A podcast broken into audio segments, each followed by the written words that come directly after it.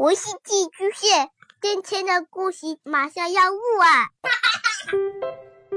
孩子的世界充满了色彩和欢乐，用有温度的声音讲你爱听的故事。白杨叔叔和大明的晚安故事。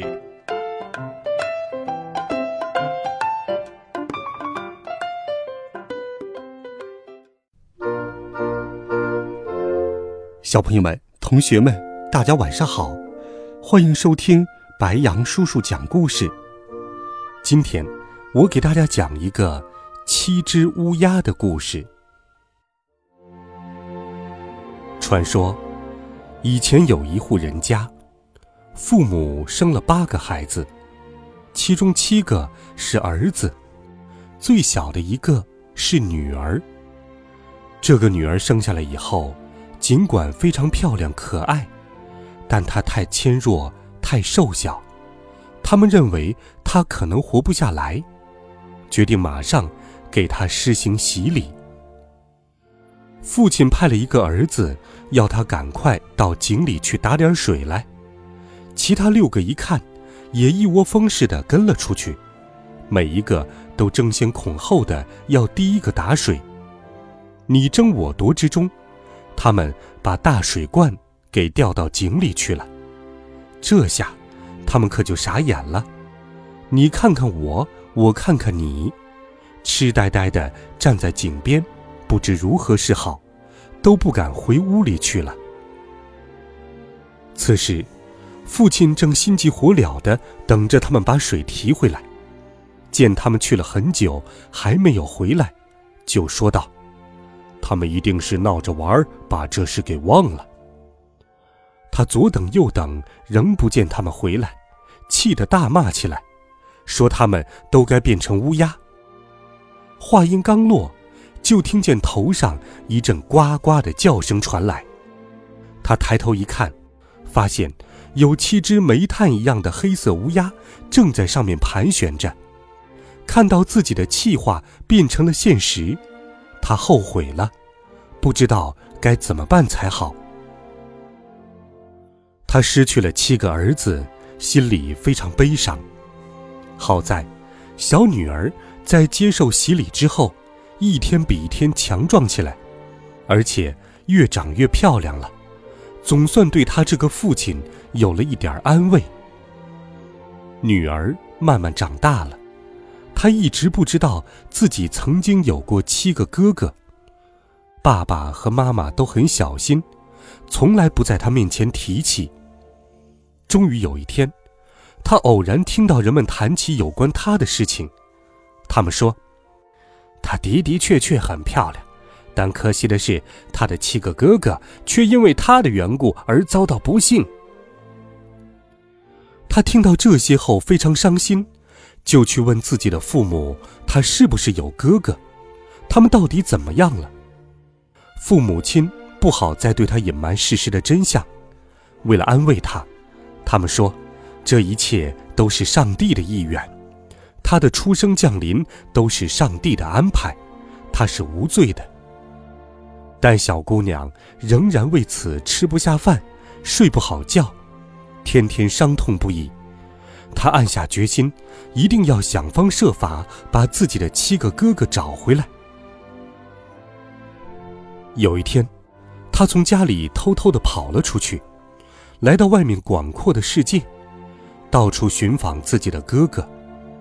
他想，无论他们到了什么地方，他不惜自己的生命，也要让他们恢复本来的面目，获得做人的自由。出门的时候。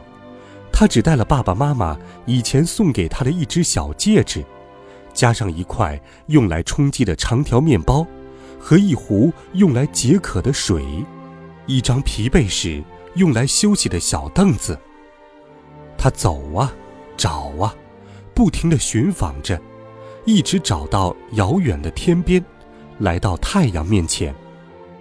但太阳太热太凶猛了，他急忙跑开。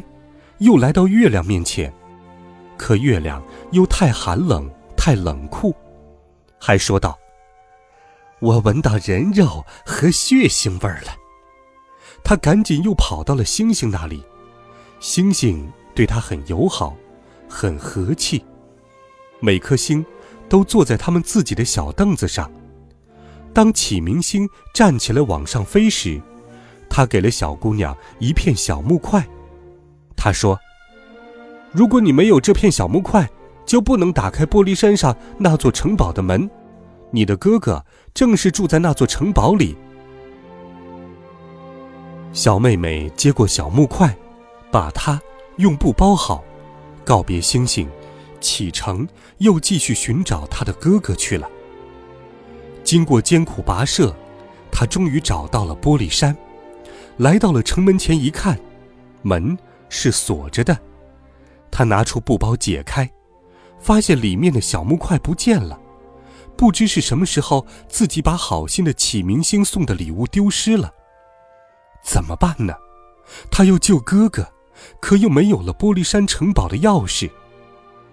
这位坚定忠实的小妹妹一咬牙，她将指头插进门上的锁孔，门被打开了。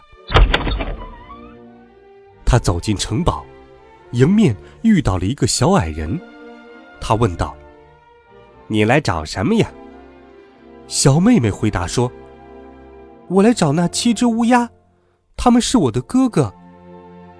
小矮人说道：“我的主人不在家，如果你非要等他们回来的话，就请进来吧。”这时，小矮人正在为乌鸦们准备晚餐。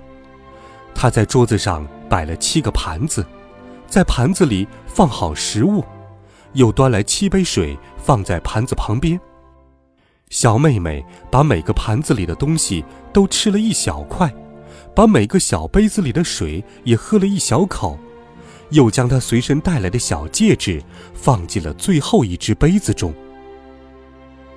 忽然，她听到空中传来了翅膀拍击的声音和呱呱的叫声。小矮人马上说道：“我的主人们回来了。”他连忙躲到门后面。想听听他们会说些什么。七只乌鸦一进来，就急于找自己的盘子和杯子，想要吃东西喝水。他们一个接一个的叫道：“谁吃了我盘子里的东西？谁把我杯子里的水喝了一点点？”呱呱呱！我知道了呀，这一定是人的嘴巴。第七只乌鸦喝完水，发现杯子里有一只戒指。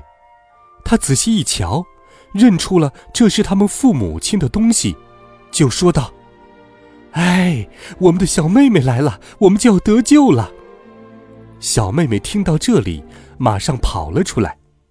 她一露面，七只乌鸦立即都恢复了他们的人形，他们互相紧紧拥抱，一起高高兴兴地回到了他们的爸爸妈妈的身边。好了，孩子们，微信或喜马拉雅电台搜索“白羊叔叔讲故事”，每天都有好听的故事与你相伴。孩子们，明天见，晚安，好梦。